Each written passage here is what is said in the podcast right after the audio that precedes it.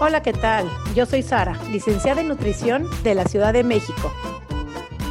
Hola a todos, yo soy Noé, coach de comer intuitivo de Argentina. Y juntas hacemos coma y punto. Porque comer debería ser así de fácil. Coma, y, punto. Bienvenidos a un episodio, no voy a decir más, un episodio increíble de Coma y punto. De esos episodios que lo que decimos se hace realidad. Porque aquí nuestras invitaditas nos decía, no creí que me iban a contestar, pero cuando dicen autoinvítense, yo nada más me aventé y me autoinvité y yo creo que hemos visto que, y sea las que nos han contactado se han dado cuenta que la No y yo contestamos todos los mensajes y todas las que tienen ganas de participar, porque este no es el podcast de Noé y Sari, es el podcast de ustedes que están ahí del otro lado, que nos escuchan. Noé, ¿cómo te encuentras? ¿Cómo estás hoy? Muy bien, Sari, ya con ganas de pasar a come.2.0, que lo voy a mandar hacia el universo para ver quién me escucha del otro lado. Estamos con ganas de Sari de tener un programa de radio, es decir, de de que como el punto salga como un programa semanal de radio y tener llamados en vivo y dejar que alguien participe en el medio y después sí que quede grabado, pero, para tener como más cercanía y más interacción con, con nuestras seguidoras, que justamente el espacio de hoy, del episodio de hoy, es un espacio para una seguidora. Por eso no voy a demorar más en la antesala ni tampoco en la introducción. La quiero presentar a ella. Ella se llama Valeria. No me ella misma va a pronunciar el apellido, creo que es Dal Occhio, de Rosario, Argentina, es abogada, tiene 29 años, tiene un historial de dietas, de haber sufrido bullying, de discriminación con su cuerpo, ha pasado por varios kilos en la balanza y quiere contar su historia. Entonces nos vamos directamente a Val. ¿Cómo estás, Val? Bienvenida, ¿cómo y punto? Ay, gracias, Noé y Sari, la verdad, no puedo creer. No puedo creer que me contestaron el, mensaje. Eh, es Daloquio el apellido, lo dijiste muy bien. Excelente. Eh, la verdad que bien, súper contenta de, estar acá con ustedes. Eh, así que bueno, las contacté como para contarles un poco lo que me ha pasado en estos 29 años. De, de, dietas, de sufrimiento, de verme al espejo y decir, no, ¿por qué? ¿Por qué me pasa esto a mí? Eh, que bueno, no sé por dónde quieren que, arranquemos. Por el punto donde hiciste implosión, explosión, donde explotó todo, no puede ser más por acá. El hacer dieta toda la vida, ¿cuál fue el punto que hizo el clic y te pasaste para el otro lado y que ahí empezaste a ver todo en perspectiva? Porque cuando nos pasamos para el otro lado y dejamos de hacer dieta, empezamos a entender toda nuestra historia. Eso quiero, el punto donde todo explosionó. Eh, fue gracias a una amiga, eh, que creo que ella fue la que me hizo abrir los ojos, eh, mi amiga vive en España, así que nos comunicamos ahora solamente por celu y demás. Y le digo, me veo al espejo y me doy asco. Ese fue mi mensaje de WhatsApp. Y ella me contestó, eh, me dice, si la que, la que estaría en el espejo fuese yo o cualquier persona que vos querés y no sos vos, no dirías lo mismo, me dice. Eh, ¿Por qué te hablas así? Me dice, si de cualquier persona que vos querés no decís lo mismo. O sea, ¿por qué? Y eso fue como, bueno, el mensaje me, cambió eh, la manera de, verme a mí y de, ver a los otros, porque yo digo, realmente, yo si veo a alguien con mi cuerpo, yo no le diría jamás eso, jamás se me cruzaría por la cabeza, porque me lo estoy diciendo a mí. Eh, y bueno, ahí me recomendó la cuenta de No y demás, eh, y empecé a investigar y, ver todo lo de la alimentación intuitiva.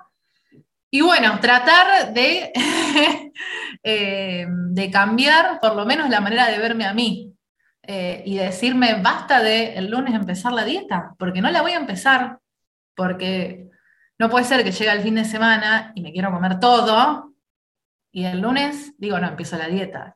Dieta la cual me dura cuánto? Un mediodía, que como ensalada y después a la noche tengo hambre y sufro y la paso mal porque quiero comer. No, entonces, bueno, ese fue eh, mi momento de decir basta, hasta acá, hasta acá llegué. Y bueno, cuesta, me cuesta porque vengo del fin de semana, que acá por lo menos fue eh, fin de largo. Eh, obviamente salí, estuve con mi familia y uno no, come igual que siempre porque sale más, come más frito y demás. Y digo, bueno, no puedo arrancar el martes pensando que tengo que arrancar la dieta tengo que sacarme eso de la cabeza y bueno, así arranqué el martes hoy, tratando de decir que no empiezo la dieta. sino que sigo mi alimentación común y corriente como todos los días. Eh, pero bueno, es un proceso difícil, eh, cuesta. Es un proceso de desaprender, es por eso que cuesta más, es que no estamos en blanco y no estamos recibiendo información de primera mano, sino que tenemos que, nuestra cabeza va a seguir peleando toda esta información que le hemos repetido durante años. Eso quiero saber un poquito de tu historia, Val. ¿A dónde comenzó todo esto? ¿Cuándo es que comenzaste a sentir, si tenés que recordar, cuándo es que comenzaste a sentirte así con tu cuerpo? Esto que reflejaste en este mensaje que le mandaste a tu amiga, me veo al espejo y me odio, no me gusto. ¿A dónde comenzó eso? ¿Lo pudiste en ver? La adolescencia, en la adolescencia, sí, sí. Eh, después del desarrollo, cuando uno empieza a salir más, eh, que empezás a ir a los boliches, eh, que empezás a relacionarte con hombres, ahí es cuando yo veo, porque en mi casa jamás fue un comentario negativo, ni mi mamá ni mi papá, mi mamá jamás hizo dietas, mi papá tampoco, o sea que no viene por casa, eh, pero sí viene obviamente de, salir, de estar en, la, en, la, calle, en el boliche, de que te pasen por al lado y te digan gorda. Eh, de en la escuela también recibir algún que otro comentario. Eh, y bueno, ahí fue cuando se te activa el chip de decir, bueno, algo tengo que tener mal. Pero yo en el espejo no me veía mal. Pero si el de afuera me está diciendo que yo estoy mal, algo debo tener mal. Eh, y bueno, ahí es tremendo, pero hay un montón de chicas que me mandan este mensaje. Yo estaba todo bien conmigo. Cuando desde afuera empecé a recibir el mensaje que estaba todo mal, entonces me le empecé a creer algo debe haber mal, que yo no estoy viendo en el espejo, que los otros lo ven. Y ahí empezamos el conflicto, porque, y esto es lo que decíamos antes de empezar a grabar, de que si en tu familia no, no fue, digamos, el nido de calvo, de, de caldo de hervor de, de, del, del trastorno del, de la dismorfia con la imagen o del desagrado y la insatisfacción corporal, te agarra la sociedad después. O sea, en algún momento salí de tu casa y tu casa fue todo un ambiente donde no se hablaba de dietas, no se hacía dieta, no se hablaba de un cuerpo más delgado, estaba todo bien con los cuerpos, te agarra la sociedad después. Y tengo muchos casos de muchas chicas que me han dicho eso. Yo bien con mi familia. Yo escucho que toda la gente dice, mi familia y mi mamá haciendo dietas y que era la delgadez y todos gordofóbicos. Pero hay casos que no. La familia no tenía nada que ver, pero después te recepta la sociedad y te da el mensaje, porque está tan engramado. Por eso que es, ahí es una cultura, decimos, la cultura de la adoración de la delgadez, es la cultura de la dieta. Entonces salís de tu casa y te agarra la sociedad. Es así, es así. Así que bueno, lo que yo no veía, empecé a ver de que, bueno, algo mal había. Algo yo tenía que cambiar. Eh, veía de que mis amigas empezaban a hacer dietas, empezaban a ir a las nutricionistas, y yo empezaba a quedarme afuera de eso. Así que bueno, eh, se venía mi graduación de la secundaria y había que entrar en un vestido. Así que bueno, ahí a los 17 años empecé, viste, con una hoja impresa. Eh, pero bueno, ya era restringir los carbohidratos, una vez por semana fideo, una vez por semana arroz. Y bueno, ¿cuánto me duró? Hasta, hasta que pasó la graduación. No duré demasiado, porque obviamente era restringir y no, no lo aguanté más que tres, cuatro meses a esa dieta. ¿Tuviste un resultado de baja de peso? Sí, bajé, bajé de peso. ¿Te no me acuerdo en el vestido? ¿Bajaste de peso te metiste en el vestido? Sí, sí, sí. ¿Y cómo experimentaste tu cuerpo, tu imagen corporal y cómo vos te sentías?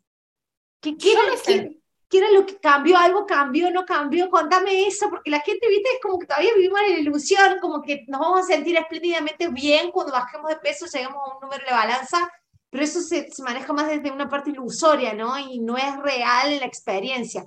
Sí, lo único que cambió fue la percepción de la afuera, porque el que me decía que estaba mal, ahora me empezaba a decir que yo estaba bien. Y bueno, ahí vos decís, ahora me tengo que mantener. Tengo que mantener esto, no puedo tirar toda la basura, lo que yo ya hice, todo el esfuerzo, todo lo que no comí, todo lo que me restringí, lo voy a tirar ahora que me ven bien. En ese momento no me importó la dieta, la tiré a la basura, porque bueno, yo quería comer, o sea, no, no quería estar a dieta. Obviamente me hizo un rebote de peso, eh, hasta que a los 21 vuelvo a la nutricionista. Papel impreso, no podía comer banana, no podía comer eh, uva, higo, batata. Me acuerdo que era un papel de lo que yo no podía comer. Eh, no había recetas, no había nada. Era simplemente lo que yo. Esto podés comer, lechuga, acelga, eh, hojas verdes, todas. Lo que no podés comer, bueno. Y ahí bajo 12 kilos, me acuerdo, eso sí lo tengo presente. Eh, y también estuve más o menos seis meses con esta nutricionista, hasta que llegó un día, yo después de haber bajado 12 kilos, que me dijo que solamente podía comer una fruta por día. Y a mí amo comer fruta, me encanta la fruta. Yo me como tres, cuatro frutas por día fácil. Y ya que me digan que me podía comer una sola, fue como, no. Así que bueno, ahí la dejo a esta nutricionista porque no me gustó lo que me dijo, pero me empiezo a obsesionar con el gimnasio. O sea, dejo la obsesión por la comida para irme. Es para pero es así como muta, así es como muta. Por eso eh, llegas al fitness o llegas a la, después a los estilos de vida saludables, empieza a, mutar porque de alguna u otra forma le tenemos que encontrar solución a esto que nunca fue un problema, que fue nuestro cuerpo, fue la percepción que las otras personas tenían sobre nuestro cuerpo, fue la percepción que nosotros mismos después creamos sobre nuestro cuerpo y que la sociedad después mantuvo. Entonces nunca estuvo el problema, el problema fue creado. Entonces, si estamos buscando una solución para un problema que no existe, no hay fórmula que funcione. Entonces la hacemos mutar, la hacemos, ponemos otro nombre, la cambiamos. Es por eso de que caemos, caemos siempre. Entonces, si no es, el, no es la dieta, es el nuevo método, y si no es el nuevo método, es el gimnasio, y en el gimnasio está todo lleno de cultura fitness, que está muy relacionado a la obsesión con la delgadez también. ¿Qué encontraste ahí, Val? y mira, eh, no sé si me gustaba ir realmente, pero yo sabía que tenía que ir. No sé si lo disfrutaba, si era lo que a mí me gustaba hacer, pero yo tenía que ir. Yo sabía que era para mí como una obligación de, como vas a trabajar, bueno, tenía que ir al gimnasio. Yo lo sentía así. Así que iba prácticamente todos los días, hacía pesas, eh, abdominales, me la pasaba ahí adentro. Hasta que, bueno, mi vida cambia porque entre la facultad y el trabajo dejo de tener tantos tiempos como para estar todo el día en el gimnasio. Así que bueno, por suerte, gracias a eso empezó un poco a mermar la obsesión de estar todo el día ahí adentro. Yo me acuerdo que iba hasta los domingos. Eh, si yo salía un sábado de la noche y me comía un pancho, el domingo me iba al gimnasio a quemar el pancho, como una loca.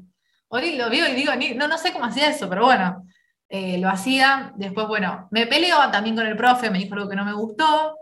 Así que como que, bueno, dejo un poco el tema del gimnasio y me pasó vuelvo a todo lo contrario, no quiero ir al gimnasio y no quiero hacer más dieta. O sea, vuelvo a caer en eso de no quiero saber más nada, ni con las dietas ni con el gimnasio. Y estoy un año más o menos así también, sin hacer nada, sin dieta ni gimnasio, me salen mal los análisis de sangre. Me da elevada el azúcar y el colesterol. ¿A dónde me mandan? A la nutricionista. Obviamente. Y acá viene eh, la respuesta bajo de nuevo de peso también, eh, me restringen carbohidratos y demás. ¿Me bajó el colesterol? No. y ahí fue cuando dije, bueno, ya eh, no vuelvo más a una nutricionista, porque había de nuevo, bajé mucho de peso, ya se me marcaban los huesos. Eh, ¿Para qué? ¿Para qué si en definitiva mis, mis valores en sangre seguían dando igual? O sea, no era una cuestión de peso. No era una cuestión eh, tampoco alimenticia, porque modificaste la alimentación y todavía estaban esos valores. Lo que pasa es que muchas veces al profesional de la salud, cuando ya no es la alimentación y la baja de peso, se le queman los papeles. Y esto no va como bullying para los profesionales de la salud, sino de que muchas veces es la herramienta, es el, el, comodín que juegan siempre, es decir, ah, bajar de peso y modificar la alimentación y esto se va a modificar. ¿Y qué pasa si no se modifica? Eso fue lo que pasó. No sabía, qué hacer. Fue como, bueno, no sé, debe ser así. Es tu genética. Total, genética, total.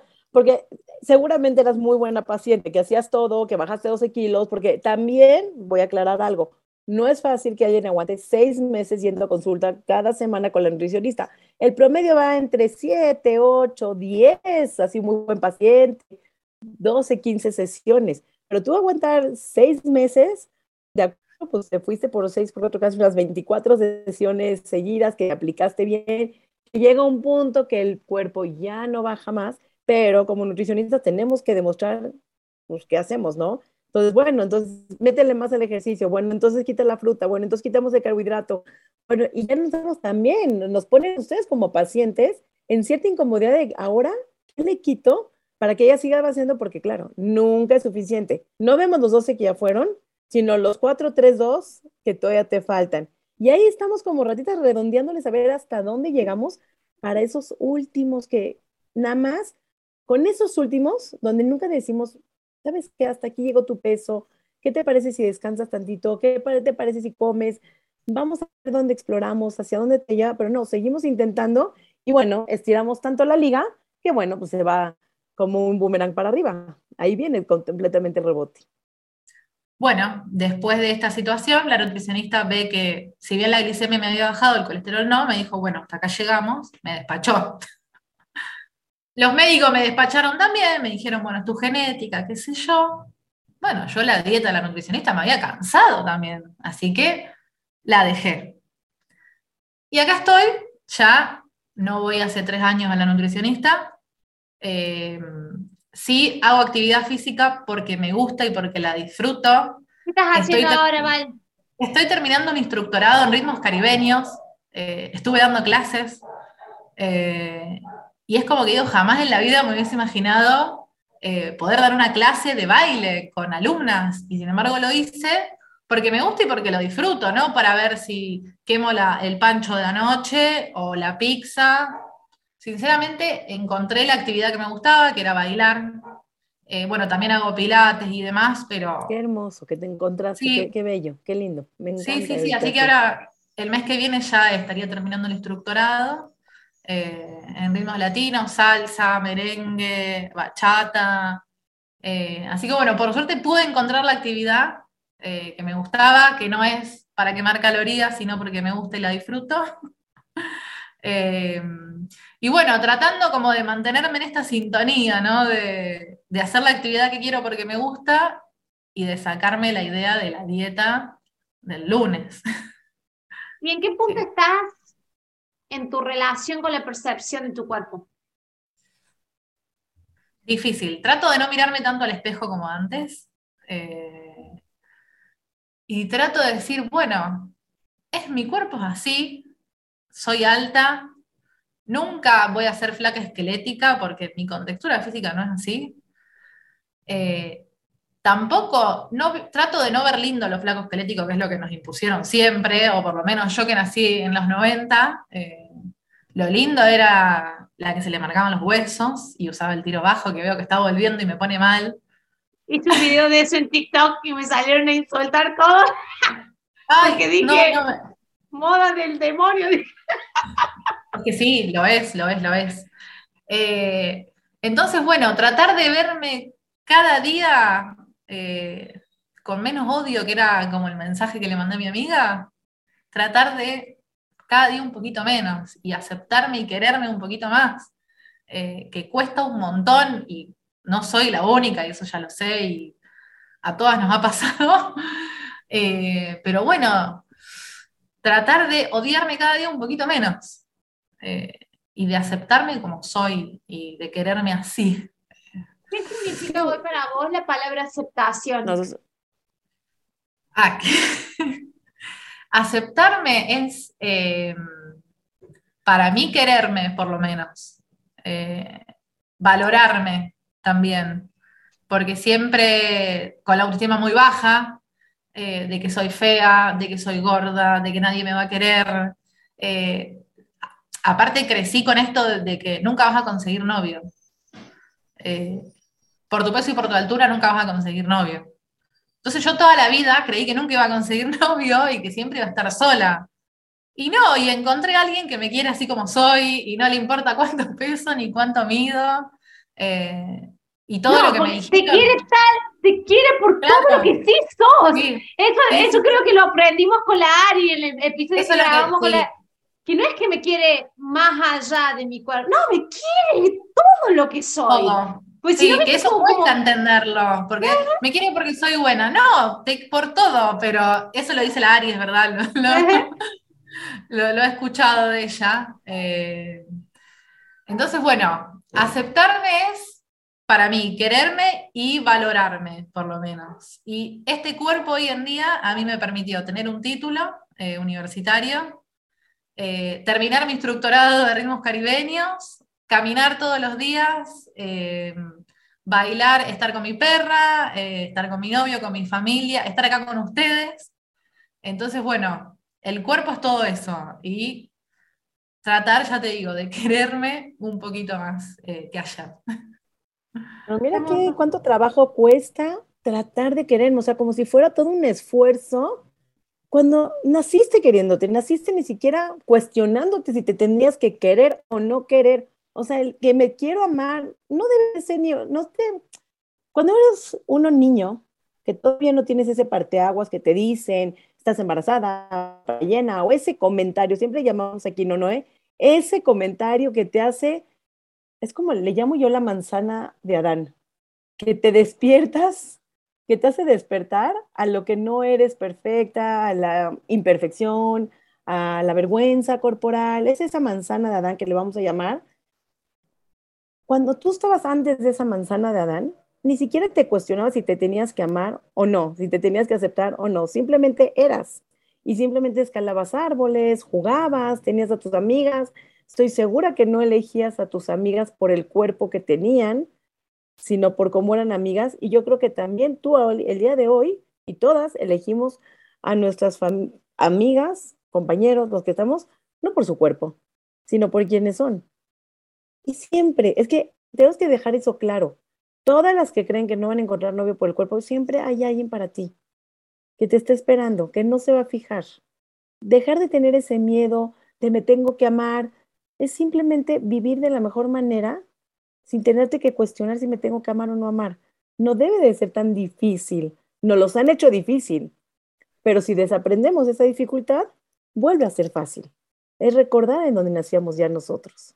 Es recordar que tú no estás con nadie, con nadie, porque yo no estoy segura que ninguna de tus amigas las elegiste porque son delgadas, o porque son güeras, o porque no son tan altas, estoy segura. Y nadie elegimos a nuestras amigas por su físico. Es que no andamos por la, vida así. Uno no anda así por la vida, pero uno cree que los otros andan así con nosotros por, la vida. De alguna u otra manera nos lo hicieron creer, lo absorbimos, lo estructuramos así, pero nosotros no andamos así por la vida, no, no andamos seleccionando las personas, esta sí o esta no, por cómo se ve. Capaz que hay personas que sí andan así por la vida, pero uno que ha tenido esto en cuestión y ha sido doloroso, Todas me dicen, no, yo pienso así de mí, yo me juzgo hacia mí, pero yo no sé si juzgo hacia las otras personas. La mayoría de las personas me dicen eso, es por eso que cuando hacemos, te dirías o me dirías a mí o a tu mejor amiga lo que te decías a vos misma en tu mente, en tus conversaciones con vos misma, dices, no, no hay forma que eso lo exprese o lo verbalice de esa manera para otra persona, porque yo no ando por la vida con las otras personas relacionándome así, pero con nosotros sí lo hacemos. Entonces después creamos esta realidad de que los otros también se van a relacionar así conmigo. Y es por eso de que, por, por ejemplo, tendemos a buscar relaciones de pareja que son bastante abusivas, porque es la forma que nosotros nos relacionamos con nosotros. Entonces, si el otro es abusivo conmigo, es porque realmente me lo merezco, porque mira cómo me veo. Y, si no, si no es con él, nadie más me va a querer. Entonces... Nosotros destruimos y aparte el ojo este lo superentrenamos para solamente ver el defecto. Cuando tienes como un barrito, te ves al espejo y no ves más que un barro. O sea, no ves la cara, no ves los labios, no ves la nariz, ves el barro. Y la gente no ve ese defecto, la gente te ve como un todo. Qué maravillosa tu amiga y más maravillosa tú que tuviste la capacidad de decirle a tu amiga, me veo y no me soporto, porque normalmente lo vivimos muy en silencio y el que tuviera la apertura de decir me veo y no me soporto, y tu amiga la capacidad de decir, pero no le dirías tú eso a nadie, ¿por qué te lo hablas así? Eso es ese clic donde regresas a esa manzana de Adán y volver a desaprender lo mal aprendido, porque finalmente entrenar al ojo al ver el defecto, creo que tienes que desaprender y es volver a entrenar a tu ojo a verte como un todo, tal cual lo dijiste es el cuerpo que me permite terminar mi licenciatura, me permite caminar, me permite dar clases y es ese todo con el que ese todo todo el mundo te ve. Y a medida que tú empieces a elevar esa energía, esa aura la vas a reflejar. Y la gente te empieza a ver de otra manera y se ha visto. O sea, yo a veces hago experimentos con mis pacientes muy chistosos porque me dicen, no, mi mamá me dijo que tengo que bajar de peso para el vestido. Ok, dije sí, porque tú le dijiste, no me entra el vestido, claramente. ¿Qué tal si hacemos el experimento? Si sales de acá, vas a casa de tu mamá y le dices, ¿qué crees? Estoy feliz, bajé cuatro kilos, aunque no los hayas bajado. Si tú vas y le dices, bajé cuatro kilos a tu mamá y al tío y al esposo y a quien tú quieras, vas a ver que todo te va a decir, wow, te ves flaquísima, te ves increíble, pero es lo que uno refleja. Y hemos hecho este experimento muchísimas veces. En algún momento lo pensé. Si yo le digo al otro que acaba de pasar esto con mi cuerpo, el otro lo va a ver diferente en mí. Totalmente, sí es real. Bien. Sí. Vos lo pusiste en prueba. Lo hecho muchísimo. O sea, gente que ni siquiera ha bajado de peso, le digo, tú ve y diles que bajaste cuatro kilos. ¿Y cómo me escriben y me dicen? Es que tienes toda la razón. La gente me dice, seguro ya te va a quedar tu vestido. Ya te ves increíble. O sea, con los mismos gramos. Entonces es lo que uno refleja. Si uno está diciendo todo el tiempo al esposo, es que mira mis brazos, mira mi brazo, mira mi chaparrera, mira mis pompas, el esposo se acostumbra a ver ese rechazo de ti porque tú te pusiste de tapete. Chicas, no nos pongamos de tapete porque somos nosotras las que destapamos esas imperfecciones. No pongamos el ojo en las imperfecciones, abramos el camino, seamos el todo y demostremos todo lo bellas que somos todo lo mucho que somos y lo mucho lo mucho capaces que somos de llegar. Y es ahí en donde tú empiezas a demostrar quién eres y no qué es lo que no tienes o qué es lo que te falta o cuál es el defecto. Pero nosotras somos solitas las que nos ponemos a darle peso a las imperfecciones. Pero hay una, hay una cuestión que vos lo has visto, Sara, y lo hemos visto las dos juntas en los procesos estos de que pueden no bajar un kilo las personas pero cuando comienzan a estar en paz con la comida y con ellas mismas, a sacarse esos, todos esos prejuicios, esas cosas feas que pensaban de ellas y empezar a practicar, no amarse y tirarse besitos al espejo, pero por lo menos no odiarse tanto, lo ves en el rostro, se ve, se ve, hay una corporalidad diferente. Como hay un, cierto tipo de brillo o armonía que se refleja que de verdad se ve. Y yo creo que es, es, es la paz que viste la persona y los otros como que te veo diferente, no bajaste un gramo, no cambiaste nada, no cambiaste, no, no te pintaste, no te maquillaste nada. Solamente me vestí un poquito de paz conmigo misma. Y se percibe, lo ven, y las mismas alumnas lo ven, lo ven en el rostro de sus compañeras cuando hacemos los cursos, los cursos online, se nota, es perceptible. Y da para, cuando esa eh, la persona está en paz con ella misma, es como querés estar cerca de esa persona que está en paz con ella misma. Porque andamos todos buscando eso. sí. Es que me recordaste mi historia de ayer en la noche. Tú me ves aquí y los que me están aquí en YouTube, no soy de mucho del maquillaje. Yo soy muy natural, como salgo de la regadera, hago ejercicio, no me maquillo, soy súper natural. A mí lo que a mí me gusta, me gusta porque me gusta y no porque me impone la sociedad. Y lo hemos trabajado y se ha sido a través de un trabajo. Pero justamente ayer platicaba con una chica muy casada con el maquillaje, con las bolsas, con la bota, con el zapato, con el con toda esa violencia estética y me decía, oye, ¿tú no te maquillas ni para venir a cenar? Pues no sé, me puse un lecito, me puse un rímel, no, ni lo había pensado que era un tema, ¿no? Dice, no manches, o sea, ¿cómo le haces? Seguro tienes 30 años, por eso traes ese cutis. Dije, no, tengo 40 y la verdad, ¿cómo? ¿Ni Botox? No. Entonces no podía creer cómo lo que yo reflejo, me dice, pues tú te crees bastante bella. Le dije, soy bella. Pero lo que uno refleja es lo que uno va demostrando. Ella no podía creer que existiera la posibilidad de una mujer salir sin maquillar de casa. A mí es lo más natural. Entonces, es como la vergüenza corporal, y lo voy a repetir una vez más, y lo hemos dicho siempre, la vergüenza corporal solamente vive en tu mente. Nadie la carga. Tú la demuestras y no debe de ser nada difícil, porque me dijiste hace ratito, ¿cómo lo ves ahorita? ¿Difícil? Al contrario, fácil. Es lo fácil. Es lo normal. Difícil es que tener que desaprender lo otro. Pero chicas, no lo hagan difícil. Lo normal es aceptarse.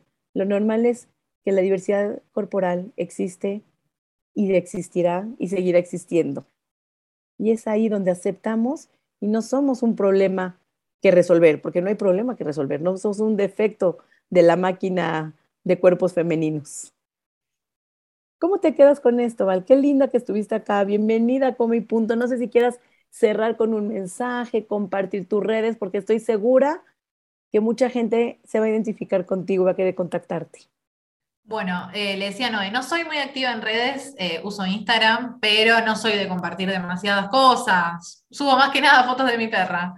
Eh, pero bueno, me pueden buscar, es Vale E con dos E, Dal, de A-L-L. abierto para el que me quiera contactar, no hay ningún problema. la verdad que me encantó lo que dijiste, Sari, recién. Lo tuyo, Noé, también. Eh, todas tus palabras hermosas. Eh, termino muy contenta, la verdad, eh, de haber charlado con ustedes, de poder expresar y poder también liberar un poco lo que uno a veces le pasa por la cabeza y no tiene con quién hablarlo, porque a veces no se siente entendido. a veces me, pasa eso.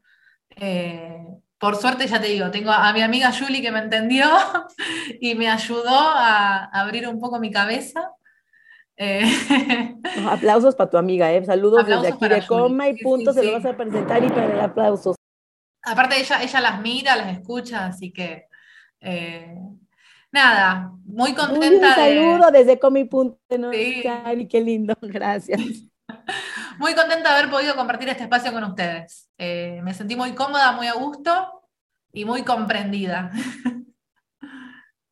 Muchas gracias, Val, por ser parte de Come Punto. Y así como Val se postuló dice, yo quiero hablar, está abierta la posibilidad a todos nuestros oyentes y seguidores a compartir este espacio, porque como punto lo hacemos por ustedes y para ustedes y con ustedes. Es la idea, si no, no podríamos mantener esto, de verdad. y, y, largo el universo esto de decir, ¿qué pasa si como punto viene en una versión reformada 2.0? Y tenemos un programa de radio, que es lo que queremos tener con Sari hace mucho tiempo, que las dos nos gusta hablar y nos gusta hablar y tenemos muchos temas para hablar. Así que podríamos mantener, pero bien fácil, un programa de radio semanal. Lo largo hacia el universo, me voy despidiendo y vamos cerrando este episodio. Presento mis redes sociales. Son mi cuerpo sin reglas, tanto en Instagram como en TikTok, tan controversial mi TikTok, como también en, en YouTube, donde vas a ver las grabaciones de estos videos que compartimos, especialmente la lista de reproducción del podcast Coma y Punto. Sari, cerramos este episodio genial. Claro que sí, comparto mis redes sociales para que viene entrando, que sea aquí amiga de Vale.